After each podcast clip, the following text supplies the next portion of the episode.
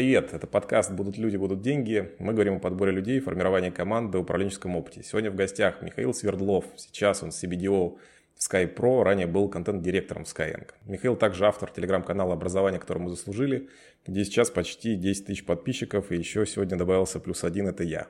Михаил, привет. Привет, привет. Очень рад быть здесь. Надеюсь, буду полезен в своей компетенции информации. Спасибо. Расскажи, пожалуйста, какие сейчас достижения твою команду характеризуют? И пару слов про, наверное, бизнес SkyPro.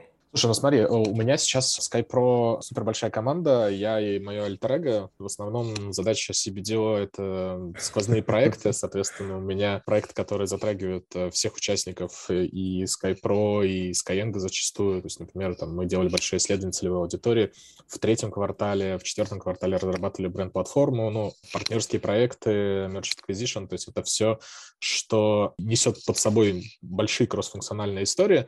При этом у меня в команде, как я уже сказал, в рамках SkyPro э, и я, и я. Соответственно, до этого я возглавлял весь образовательный контент в Skyeng и ту часть платформы, которая была связана с образовательной частью, там LMS, рекомендательные системы, модели прогресса и другие разные э, истории, которые помогали намного эффективнее, быстрее и качественнее обучать учеников. Там была команда 150 человек.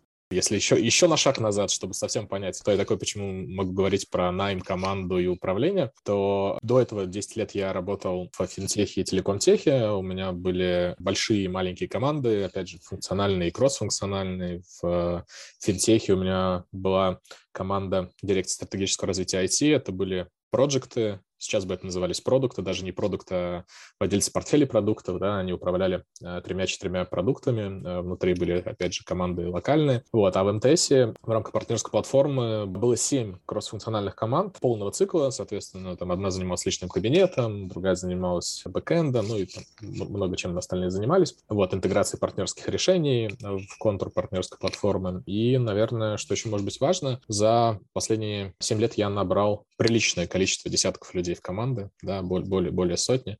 Соответственно, отсобеседовал тысячи людей. Слушай, а подскажи, пожалуйста, как ты так перешел от 150 людей к одному самому себе, и насколько тебе в целом комфортно такой даунсайзинг команды? Слушай, ну это хороший вопрос. Сначала было очень непривычно, я бы сказал так, что я так хожу, смотрю по сторонам, как бы прилетает набор задач, а я, я не понимаю, как бы, кому их отдать, там же никого нету, да, то есть раньше же всегда можно было распределить задачи, проекты, и, собственно говоря, работа устраивалась больше в модели менеджмента в чистом виде, да, uh-huh. нежели работа руками. А сейчас приходится достаточно много, в том числе работать руками. Я как бы вспоминаю, стряхиваю пыль с пальцев, собственно говоря, разминаю, и это очень тоже приятное ощущение, что ты начинаешь что-то делать, делаешь, видишь результат, не просто результат, что кто-то сделал, а результат твоих собственных... Это а... забытые ощущения такие, да? Да-да-да-да-да, сто лет уже этим не занимался.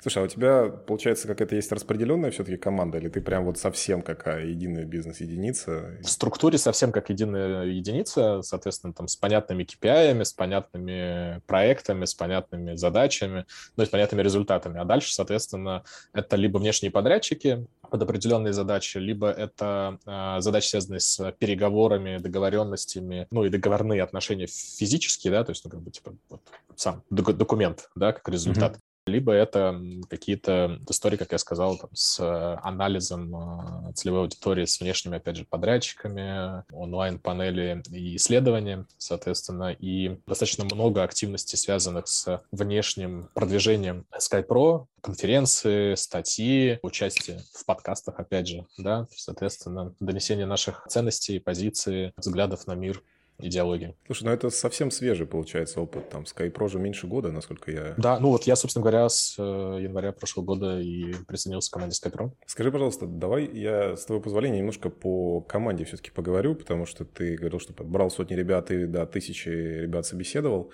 Вот я хочу тебя немножко расспросить, какие основные принципы, может быть, ты выработал за там, время подбора, есть ли какие-то зарубки, знаешь, вот ты себе поставил на там, руках, вот никогда не делать так или наоборот делать только так? Слушай, сейчас опять надо будет вспомнить, потому что последний год я физически не нанимал людей. То есть я очень много людей привел в команду через э, свои знакомства, связи ко мне. Постоянно люди приходят и говорят, что мы, мы хотим работать с Skyeng и SkyPro. Но у меня достаточно системное представление о найме, потому что на всех предыдущих позициях, э, где я работал, мне надо было достаточно быстро набрать много людей, которые сразу должны были перформить. Сжатые сроки результатов, соответственно, у меня достаточно системный подход, э, он следующий.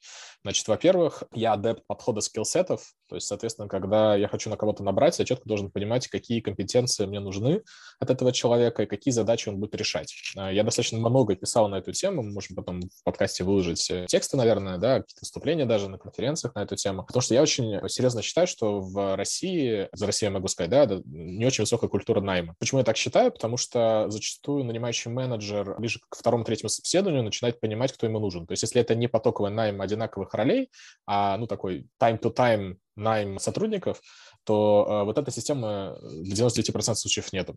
Как происходит? Я хочу найти себе сотрудника, я думаю, ага, мне нужен, ну, давай кто-нибудь, там, не знаю, аналитик. Я иду в HeadHunter, смотрю, как описывают вакансию аналитика другие компании, ну, иногда хорошие компании, иногда менее опытные компании, соответственно.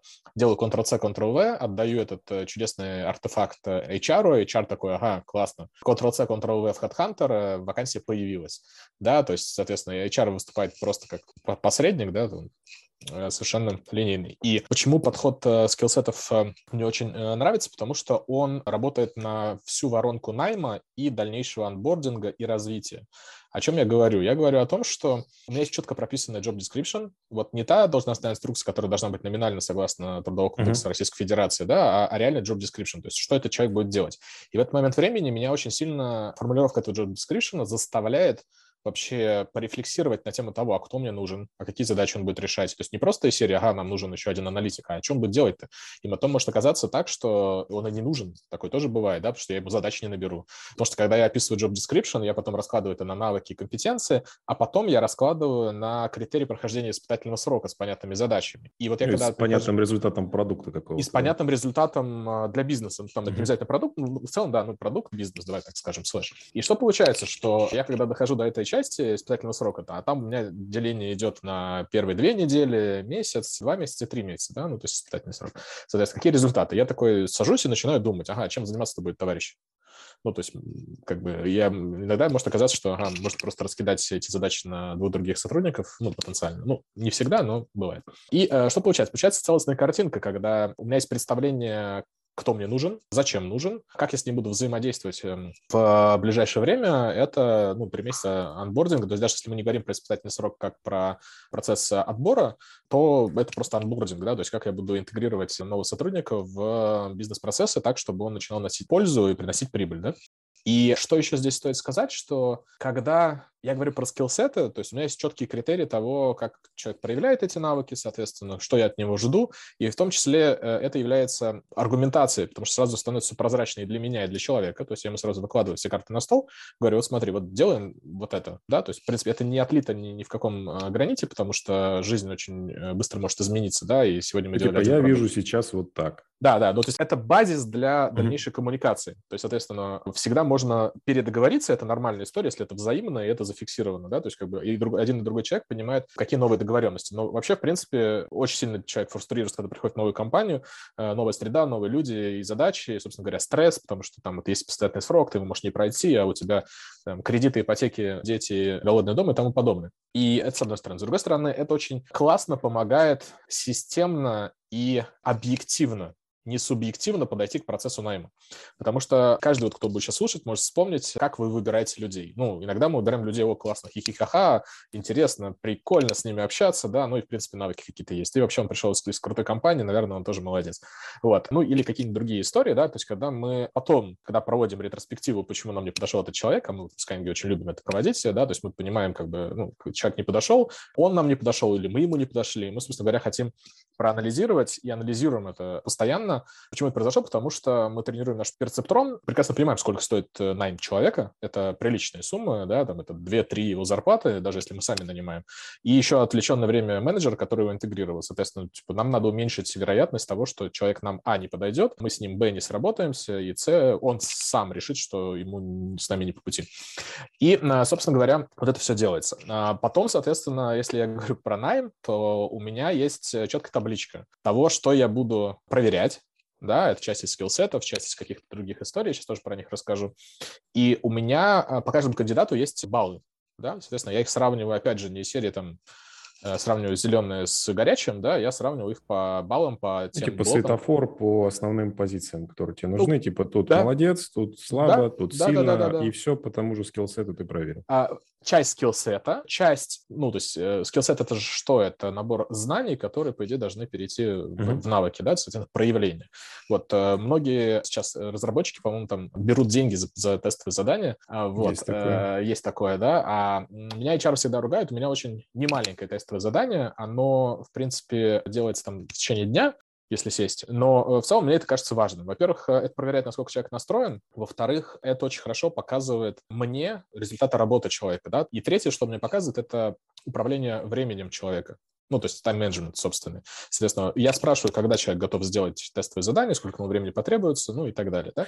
Потом оцениваю это все Миша, по вот э, шкале. А ты тестовое задание даешь какое-то виртуальное, которое просто посмотреть на навык, или прикладное, которое тебе нужно сейчас? Не, оно прикладное, оно в 90% случаев то, что мне нужно сейчас, но оно не из серии, типа, мне сейчас делают тестовое задание, а я потом это буду использовать в своей работе. Да, это ну действительно да. расширяет мою картинку мира в какой-то мере, ну, или картинку мира команды. Я, честно скажу, очень часто э, из тестовых заданий какие-то инсайты, которые получаю, делюсь с командой. Но при этом это не из серии, э, вот нам надо сейчас разработать продукт, давай ты его придумаешь, да, то есть, ну, это все-таки больше какие-то такие нишевые вещи, там, придумать какие-то новые форматы контента, объяснить, типа, почему, там, ну и так далее, да.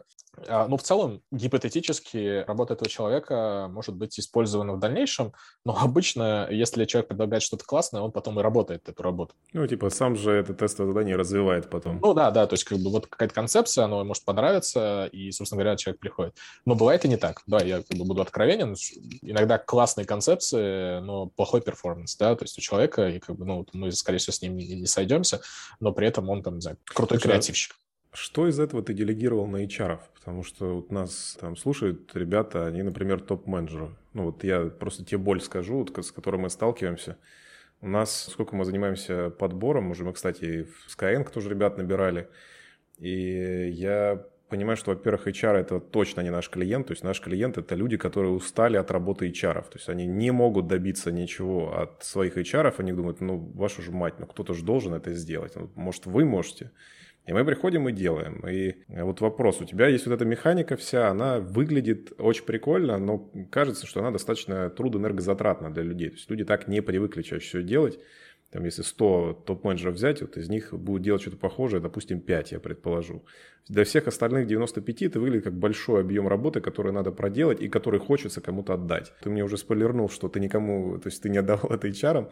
Можешь немножко пояснить, почему? Или, может быть, попытки какие-то были, и ты пришел просто к тому, что это физически не может работать?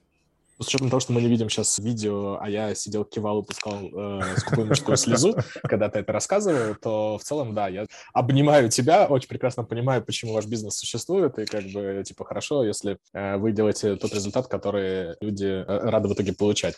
Смотри, мне кажется, что HR очень нужны в процессе, и правильно нужно выстроить с ними взаимодействие. Как минимум в процессе поиска людей.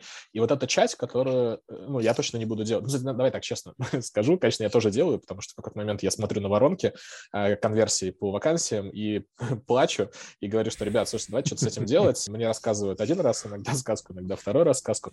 И я иду, в общем, писать пост на Фейсбуке, говорю, ребят, мне нужны там люди, закидывать какие-то нетривиальные каналы, типа Telegram. Ну, сейчас это уже на самом деле тривиальное, но вот там, не знаю, 2-3 года назад это был вообще нетривиальный канал, там, искать в каких-то сообществах в Телеграме и так далее. Вот, ну, то есть так делали как раз тоже там 5% HR, потому что стандартный путь работы HR во всех компаниях, которые я видел, это вот э, что нужно, давайте поймем, когда нужно, вставили в план, отправили на HeadHunter, ну, там, суперджоп, слэш... Ждут э, откликов, следующий шаг это... Да-да-да, ждут откликов, а дальше по какому-то критерию фильтруют, вот это тоже для меня очень важный момент, потому что, ну, например, в команду контента я подбирал ребят, которые, ну, в какой-то мере, кре... ну, не в какой-то, а в большой мере креативщики, да, и, соответственно, там далеко не всегда можно сформулировать критерии отбора на уровне резюме. Ну, то есть там иногда человек э, с beauty-классами школы и работой в театре будет намного лучше, чем человек там э, с опытом работы, я не знаю, там в какой-нибудь крупной компании международной, в бренд-отделе, ну, соответственно. И э, я стараюсь вот процесс отбора резюме тоже каким-то образом мониторить, да, желательно э, руками. Вот. А с, когда ты говоришь про большой объем работы, он на самом деле небольшой. Я вообще очень ленивый человек, и, соответственно, эта лень меня э, всегда толкает на автоматизацию и стандартизацию всех шагов, потому что когда мы стандартизировали, автоматизировали, это очень легко масштабировать. Соответственно, у меня есть четкий набор заданий тестовых. Да? Первое тестовое задание, второе, третье. О боже, у меня три тестовых задания. Значит, это действительно так. Причем каждое из них ну, приличного объема. Значит, вторая история... А, да, кстати, про тестовые задания. Если человек э, аргументированно говорит, что он не готов делать тестовые задания и объяснять, почему, я готов изменить подход. Ну, то есть если там не просто серии, там, да, там много, я столько не буду делать, ну, не, не будешь, не делать. Да, ну, то есть как бы есть понятный аргументированный ответ. Значит, а дальше у меня, соответственно, есть вот эти критерии, и у меня очень простая история. То есть человек делает тестовые задания, а мне приходит пачка тестовых заданий после того, когда мы отобрали людей по резюме вместе с HR, ну и приходит там, не знаю, там 10, 15, 20 тестовых заданий, да, то есть, соответственно, я беру и прохожу, мне просто там может уйти там час-два на то, чтобы проверить 10, 15, 20 тестовых заданий, потому что у меня есть четкая таблица, у меня есть четкая структура внутри тестовых заданий, я могу сравнивать их между собой, одного с другим, человека в рамках одного упражнения в тестовом задании, скажем так, да, одного блока. Вот. И потом, собственно говоря, очень быстро я вижу в таблице кто где, соответственно, сразу отсекаю тех, которые точно за границами оценки, да, которые они получили, баллов, которые они собрали. Дальше уже веду разговор только с теми, с кем э, кажется нам по пути, как минимум, с точки зрения тестового задания. Потом, соответственно, интервью. Интервью тоже э, имеет э, набор блоков, оно стандартизировано. Ну, как стандартизировано? В смысле, как бы сценарий может быть э, реализован сформулирован по-разному, но набор вопросов, э, на которые мне нужно получить ответы в рамках интервью, они зафиксированы. Ты в табличке оцениваешь прям цифрами? Да, да, да, да, да, да. То есть это прям очень системная история. Я вижу, как бы, на какие вопросы я уже получил ответы, какие не получил. То есть это не серия, что э, мы начали обсуждать туризм, горнолыжный курорт Краснодарского края и так далее. Ну, в общем, и не обсудили зарплату, опыт и вообще зачем человеку нужно работать с нами. Ну, как бы, то есть это достаточно системная история. Хоть я очень несистемный человек, но вот в этой части с учетом необходимости, опять же, и моей лени, я достаточно сильно структурировался. Слушай, прости, а ты выстраиваешь такую, знаешь, как у нас есть таблица, тоже такой же светофор, и мы дошли до того, что мы начали туда прогружать веса каждого критерия. То есть, ну, одна из... Ты же не можешь это одинаково сделать, у типа уровень желаемой зарплаты его, например, у тебя есть там какой-то бюджет, а есть там навыки, есть понимание, что там человек может здесь балансировать, тебе менее важно, сколько он хочет денег, важнее навыки, например.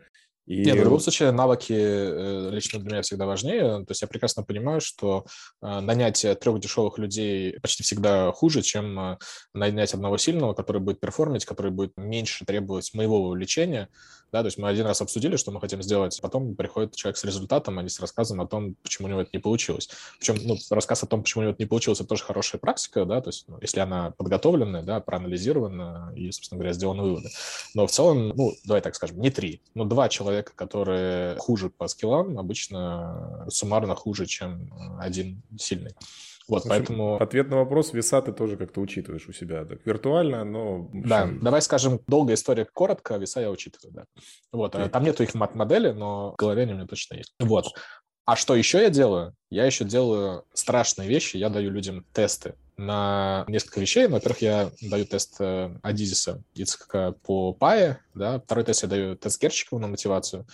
И третий, сейчас меня могут многие зрители просто раз пять или раз шесть, э, я даю тест на психотипы. Вот. Мне не столько важны результаты этих тестов напрямую, сколько то, во-первых, как человек рефлексирует на этот тест, потому что я прошу не просто пройти тест, но и немножко описать в двух предложениях, как ему кажется, насколько это соответствует э, его самоощущению, да, и профессиональному восприятию мира как, как, как сотрудника. И, ну, некоторые вещи тоже там являются для меня индикаторами, то есть там мне не так критично, кто он будет. То есть не так смотришь ответ, сколько реакцию на результат, который он там получил. Да, ну, то есть мне не так критично будет, он там Пьер Безухов или Д'Артаньян по психотипу, но в целом э, не важно. Ты прям вот эту соционику прям туда вот. Чтобы ты понимал, я не эксперт в соционике, но я таким образом вызываю человека на подумать про себя, и, собственно говоря, мне важнее то, как он думает про себя в итоге, чем то, какой результат теста был. Слушай, а с Адизисом у тебя четкая корреляция есть? Вот если он там прям вот там администратор-администратор, ты прям видишь, что он прям вот прям четкий администратор. Когда я работал в банке, мы вообще, в принципе, всю трансформацию банка делали с институтом Адизиса, ну, HR-трансформацию, да, соответственно, и команды строили, там, и Синер Тим и так далее, и я видел результаты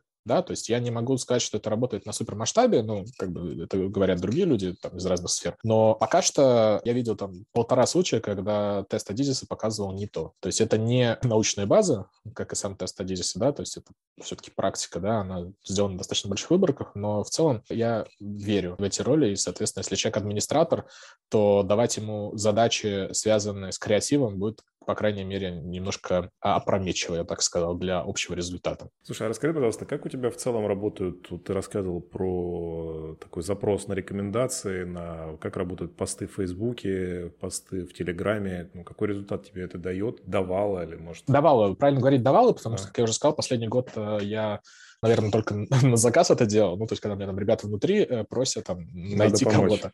Да, надо помочь. Ну, что там все труба, труба дело, и, в общем, надо ускоряться. Я, на самом деле, достаточно системно, как мне кажется, опять же, хотя еще раз дисклеймер, я супер несистемный человек, система работает в социальных сетях, потому что я, когда понимаю, что мне надо набирать, условно, продюсеров курсов, я иду и начинаю добавлять всех продюсеров курсов, э, с которыми у нас много общих знакомых, а это, скорее всего, обычно говорит о том, что они классные, ну, так получается, да, собственно говоря, в друзья. И, соответственно, mm-hmm. вот я понимаю, что мне там через два месяца надо будет продюсеров. И я как бы их добавляю в друзья, там, лайкаю, с днем рождения поздравляю, ну, вот эта вся история, где-то комментирую посты. Э, и, собственно говоря, потом, когда мне нужны э, продюсеры, я пишу пост, и как бы круто, у меня уже есть 200 продюсеров в друзьях, и, собственно говоря, они видят этот пост, и как мне даже, в принципе, к ним ножками не надо ходить зачастую. Да, а, а они видят пост, друзья видят пост, друзья знают, что кто-то ищет работу, ну и так далее. Значит, и мне обычно прилетает, ну, достаточное количество заявок, чтобы их разобрать и выбрать оттуда подходящих кандидатов. Это не работает с топ-менеджментом, ну, как вот э, это mm-hmm. работает с какими-то более массовыми позициями, ну, то есть там топ-2. Продюсеры достаточно квалифицированные люди, это не э, массовые специальности, да, то есть это штучные классные эксперты. С топ-менеджментом это работает чуть хуже, но опять же работает. Просто в топ-менеджменте и воронка зачастую, может быть, на входе нужна более узкая. Там обычно как пчелы на мед набрасываются на и вакансию, все что там можно 500-800 тысяч откликов получить. Только откликов, без парсинга, без активного поиска когда мы говорим про топ-менеджмент, там же, ну, не знаю, я тоже всегда хочу быть президентом «Газпрома». Как бы, вот, ну, таких желающих же... очень много, да. Вот, поэтому как раз э, Facebook более, более хорошую выборку дает, потому что там приходят люди и говорят, слушай, Миш, у меня тут друг ищет работу, он там CEO крупной компании, он как бы не в публичном поиске, вот его резюме, пожалуйста, да, или там он сам приходит, говорит, слушай, я не в публичном поиске, очень хотел бы пообщаться с вами. И такие тоже ситуации есть. Там, я думаю, что среди топ-миндл менеджмента, ну, там, 5-7 человек э, пришли точно из этого канала, с кем сейчас мы работаем так или иначе. Ну, и там вся моя команда была собрана, ну, да, честно скажем, не вся, половина команды, потому что половина команды была до этого, соответственно, мы ее расширяли, и, собственно говоря, людей э, нашли по этим каналам. половину команды ты привлекал на личный бренд на себя, вот как... Э... Давай честно скажем, давай, давай, давай чтобы не, не обидеть никого, давай скажем 30%. 30%, окей. Треть. Слушай, ну, ну, треть, мне кажется, очень-очень-очень похоже на правду. То есть можно посмотреть статистически, но мне кажется, там 25-30% точно есть. Окей, слушай, а кого тебе сложнее всего было нанимать? Кого ты понимал, что вот с ними есть проблема? Может, это какая-то конкретная должность или какой-то конкретный тип не знаю, людей? Слушай, наверное, академический директор. Вот из тех, кого я нанимал, мне кажется, что академический директор, потому что я собеседовал огромное количество людей из... Ну, это был английский язык, да, соответственно, ну, то есть, ну, это Skyeng, английский язык. Uh-huh. И мне надо было человека, который не просто очень, очень крут в э, академии, да, то есть в мире, в мире академии, да, то есть, соответственно, mm-hmm. в научном мире в, э, имеет степень, э, там, PhD минимум, да, соответственно, имеет э, признание, что очень важно, да, потому что этот человек должен был стать лидером мнений. И что самое главное, Это прям был просто гигиенический фактор, но я почему ну, вот сейчас говорю о четвертом, а, но это гигиенический фактор. Он должен понимать про цифру, потому что... Э, это удивительное таких... сочетание получается. Вроде... Да, это, это просто это как бы слесарь-гинеколог. Я таких людей называю слесарь-гинеколог. То есть он как бы очень классный слесарь и очень хороший гинеколог. Ну, то есть цифра... Ну, понятно почему, потому что все, что делается в обычном вузе, то, что делается в Skyeng, это совершенно разные истории, да, то есть э, у нас технологическая платформа, ты можешь делать огромное количество вещей, которые ты просто не можешь делать в офлайне. Моментальную обратную связь еще получаете, в общем, циклы какие-нибудь запускать, да, круто. Самое простое, что можно делать, да, там, типа, можно делать АБ-тесты за день, ну, то есть там много чего можно делать, и надо знать, что такое АБ-тесты. Ну, в общем, это была нетривиальная история, и было сложно, но потом повезло. Вот, потом оказалось, что там Алексей Конобеев был в таком тоже неофициальном поиске а, интересного проекта, и, собственно говоря, у нас с ним все сложилось. И он до сих пор с нами, и очень классно, мне кажется, решает все задачи, которые нужны. А, а его нашел я не через свой Facebook. То есть, соответственно, его нашел э, я по рекомендации э, коллеги, с которой мы вместе работаем в Skyeng, а она с ним была хорошо знакома. Слушай, а ты платишь за рекомендации? Я нет. Skyeng платит.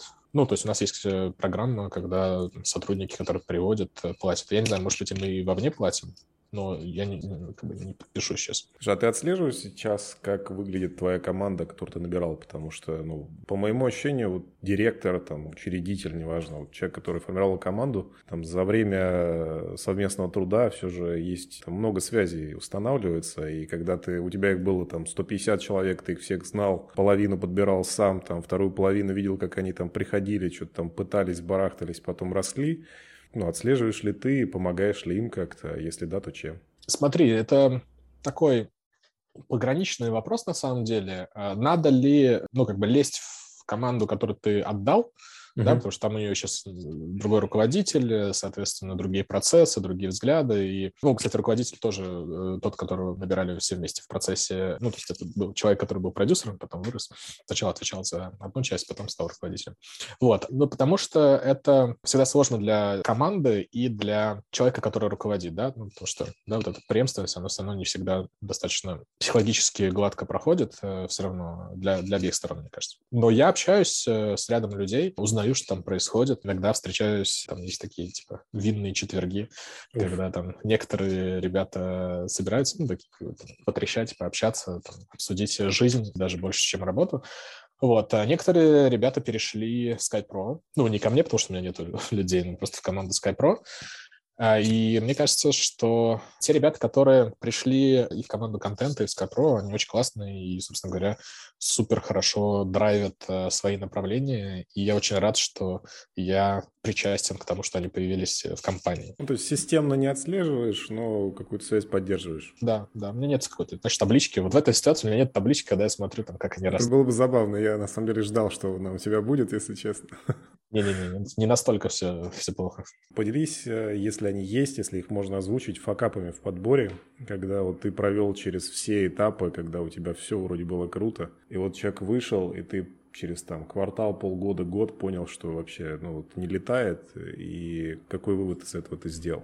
Ну давай, один факап был в том, что вышел человек, и после этого я, кстати, добавил этот э, блок, я просто о нем никогда не думал, и это тоже проблема, и потом добавил в отбор Э, вышел человек, очень классный специалист, девушка-журналист, работала долго в медиа, и у нее очень классные скиллы. Она через неделю в офисе сказала, что ей некомфортно, потому что она привыкла работать э, в комнате, когда у тебя вся команда сидит в комнате, и можно там хихи-ха-ха, там что-то обсудить, пойти чай попить вместе, а у нас 150 человек э, в офисе, во всем офисе Skyeng сидело человек 7, и они все были по разным местам. у тебя или да? Да-да-да, то есть это было, тут даже когда мы собирались, э, типа, а в офисе в переговорке, мы всегда все равно все сидели в зуме, и как бы, ну, э, чтобы поддерживать коммуникацию с остальной частью команды. И ну, это вообще, в принципе, в Skyeng большая часть сотрудников удаленно работает, поэтому любая встреча, ну, там, 99% встреч, может, сейчас чуть-чуть поменьше, там, 95, удаленно, да, то есть, в принципе, Skyeng... То есть ты не спрашивал про удаленку и... Да, я не спрашивал про то, как комфортно работать в команде, но то есть у нее перформанс был отличный, она делала все классно,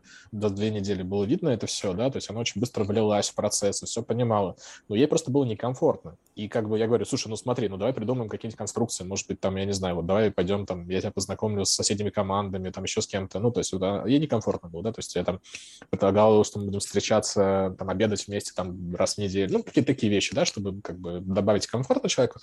Но мы попробовали, и это не взлетело. То есть он говорит, слушай, я как бы все классно, интересные задачи, ребята крутые, ну вот просто я физически не могу. Я прихожу в офис и просто готов влезть на стену. Причем не могу сказать, что в офисе мало людей, в принципе, да, там 500 человек работает. Мы просто там, не знаю, там, сидим в, в, в тихом open space, да, все сидят в компьютерах вот так вот. Пошли на кофе point, можно там поговорить о чем-то. Но, а, а ей хотелось вот другого. И вот такого рода вопроса я потом добавил, да, то есть потому что это прям для меня было, ну, до этого я набрал там, не знаю, 30 человек, а потом вот случилась она, и я такой думаю, ага, ну, надо как-то... Учитывать это. Учитывать это, да, ну, потому что это важный фактор. Слушай, а есть ли какие-то примеры у тебя, когда сильный, прям очень симпатичный, крутой, мощный человек в команде почему-то решает уходить, и ты его хочешь каким-то образом удержать, и вот что ты делал, если делал, или ты просто, если человек хочет уйти, ты его просто отпускаешь и не делаешь ничего. Можешь, да, пример привести? Я делал несколько вещей. Первая вещь, я садился просто откровенно с человеком, и пытался разобраться, что там как-то за предложили такого. что там предложили, да, с одной стороны. С другой стороны, это зачастую не всегда, кстати, даже вопрос денег. Часто это бывает вопрос полномочий, задач, проектов, да, и, соответственно, если я могу безболезненно и даже, ну, наоборот, эффективно для бизнеса перебросить этого человека на другой проект, ну, то есть как бы не просто ради того, чтобы сохранить его, а что я прекрасно понимаю, что он сможет этот проект реализовать, mm-hmm. да, эту задачу затащить, то в целом я, конечно, стараюсь предложить такие опции, а дальше надо думать, ну, то есть действительно это та причина, да, то есть я не психолог по образованию, ну, то есть очень часто мы как люди говорим, вещи, которые являются вроде как бы причиной, но на самом деле причина она другая. Ну, то есть там предложили больше денег, это, ну, зачастую не аргумент, да, с ним можно, это не, не самый сложный аргумент, я скажу так, да, то есть там, типа, если ты понимаешь, что человек э, несет пользу для компании и стоит этих денег, то нет проблем никогда предложить больше ни в Skyeng, ни в МТС, где я работал, ни в банке, где я работал, да, в Убрире, соответственно, всегда можно было решить этот вопрос, потому что у тебя есть бюджет, ты можешь где-то там сбалансировать и так далее. Вот, и с грейдами тоже это все решаемо было бы желание. Значит, может быть, какая-то более глубинная причина, ну, то есть там дискомфорт, отсутствие коммуникации, там, не знаю, проблемы дома тоже бывает, да, то, собственно говоря, вот очень хорошо бы, чтобы у тебя, ну, как минимум с твоим кругом э, сотрудников, с кем у тебя там еженедельные, там, ежедвухнедельные встречи, то есть у меня вот таких было в контенте 15, да, то есть там с кем-то мы еженедельно встречались, э, с кем-то раз в две недели, две встречи были. Вот, и мне было очень важно понимать, что там с ними происходит, поэтому, когда мы с ними обсуждали какие-то рабочие задачи, всегда обсуждали, что вообще как, там, есть какие-то проблемы, чем я могу помочь, то есть у меня были такие стандартные вопросы. В общем, вот, докопаться по-человечески и дальше чтобы, уже... чтобы даже превентивно, ну, как бы сделать. То есть у меня не было таких ситуаций, что, знаешь, там, типа, меня поставили перед фактом, что я ухожу через две недели, да, то есть мне обычно говорили, Миш, слушай, что-то как-то не то, думаю mm-hmm. поменять, да, то есть есть предложение, я говорю, классно, давай поговорим. И сам тоже я как-то всегда заранее говорю, что что-то что-то у нас идет не так. Стараюсь говорить, да.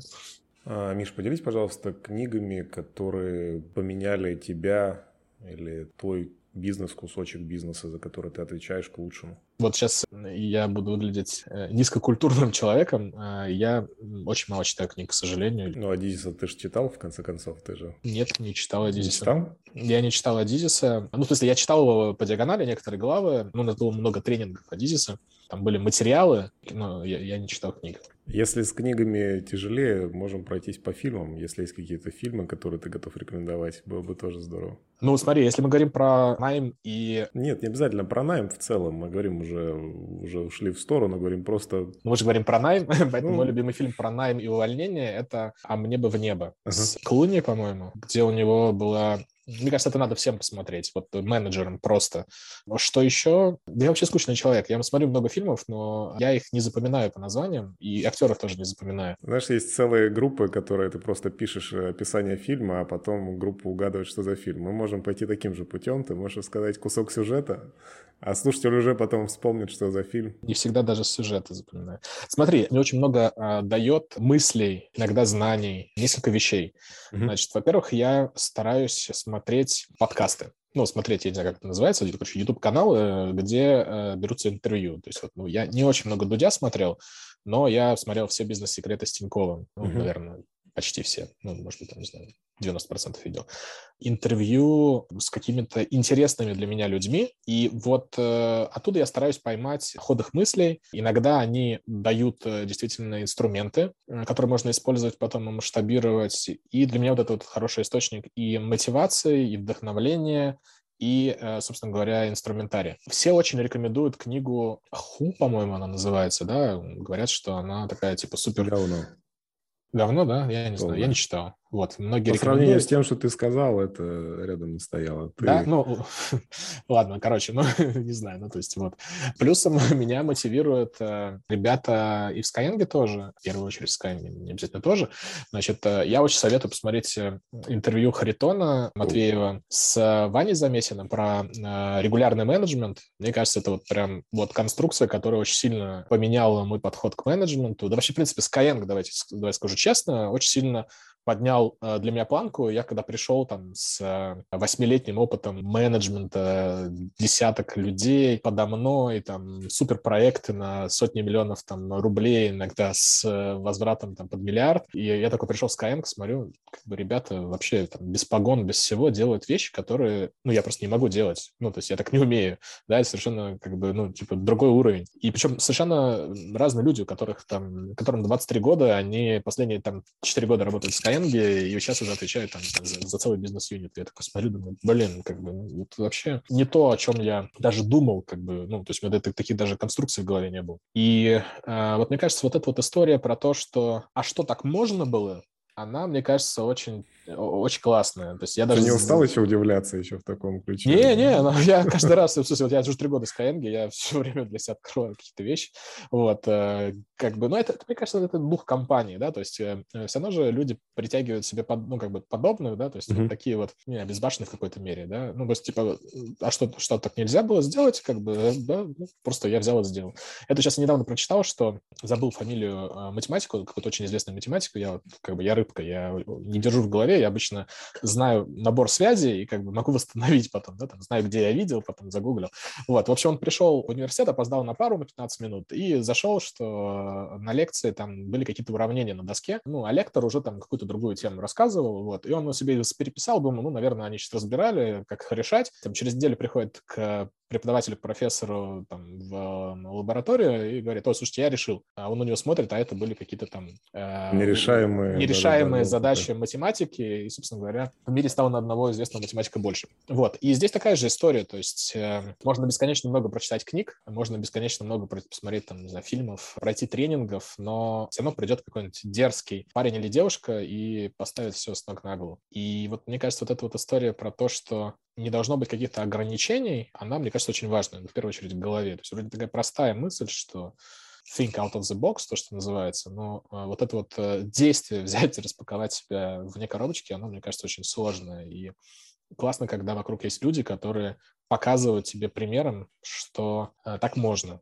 Понятное дело, что скептики скажут, ну это же один из миллиона. Ну окей, ну как бы ты можешь стать вторым из миллиона, и статистика увеличится уже в два раза. Слушай, а есть какие-то привычки, которые тебя помогают, добавляют энергии, может быть, делают тебя счастливее или просто эффективнее? Какие-то привычки, которые ты делаешь нетривиальные? Планировать больше, чем можно вывести, и ты сделаешь больше, чем вывез бы. Вот, наверное, какая-то такая история. Ну, то есть, с одной стороны, это опасная штука, потому что, понятное дело, что какие-то проекты стоит учитывать, потому что от тебя может много зависеть, и остальная часть плана поедет Э, под откос, если ты свой кусочек не сделал. Но меня вот очень часто спрашивают, Миша, как ты вот все успеваешь? Ну, во-первых, я не все, вообще ничего не успеваю, да. Во-вторых, даже когда ты э, ничего не успеваешь, ты можешь делать намного больше, чем люди, которые, типа, все успевают, все спланировали по тайм-менеджменту. Поэтому я бы, наверное, говорил про ставить высокую планку, но, опять же, надо понять, зачем это тебе, да. То есть, если это будет идти в ущерб твоему здоровью, там, жизни вне работы, потому что работа — это же только одна часть жизни, да, сопоставимая с количеством, там, зачастую сна, но есть же еще мир вокруг, друзья, семья, И, наверное, про это не стоит забывать. Я живу по календарю. То есть у меня, если встречи нет в календаре или мероприятия в календаре, то значит, скорее всего, я на него не появлюсь. Тоже такая прописная история, но далеко не все это делают. Вообще, в принципе, мне кажется, что все классные лайфхаки, которые есть, они супер очевидны. Ну, в общем, там, книги пишут, вот эти вот американские книжки, это же э, 200 страниц про одну мысль, да, просто с разных сторон, с примерами. А вот еще там он делает точно так же, еще вот он делает точно так же, да. С э, попыткой донести, что вообще так правильно делать, потом это становится мейнстримом, а потом приходит новая работа для психоаналитиков, ну и так далее. Поэтому важно все фреймворки, которые есть в мире, которые тебе кажутся близкими, пропускать через себя. То есть это не работает один в один никогда. Ну, то есть я не видел такого, что ты берешь просто, есть какой-то инструмент, который всегда работает э, железобетонно для всех. Ну, такого я не видел. Ну, пистолет, наверное, разве что. Ну, то есть, как бы, ну, и тут там можно промахнуться. Вот, ты стреляешь по мишени, как бы, ну, кто-то попадает в яблочко, кто-то нет. Поэтому очень важно помнить, что все, что вам говорят эксперты, успешные люди, неуспешные люди, да, про свои успехи или неудачи, надо приземлять на свою реальность. Вот, мне кажется, это вообще основное. Тоже, может быть, очень простая мысль, но, опять же, просто подумать, когда мы так делаем. Окей, закончи, пожалуйста, интервью тремя словами. Делайте людей счастливыми. Спасибо тебе большое. Ставьте лайк подкасту, чтобы не пропускать новые выпуски. Пишите комментарии, особенно в Apple Podcast. Прям их очень там ждем. Был Алексей Галицкий, подкаст «Будут люди, будут деньги» и Михаил Свердлов. Спасибо тебе, Михаил. Пока-пока. Спасибо большое, друзья.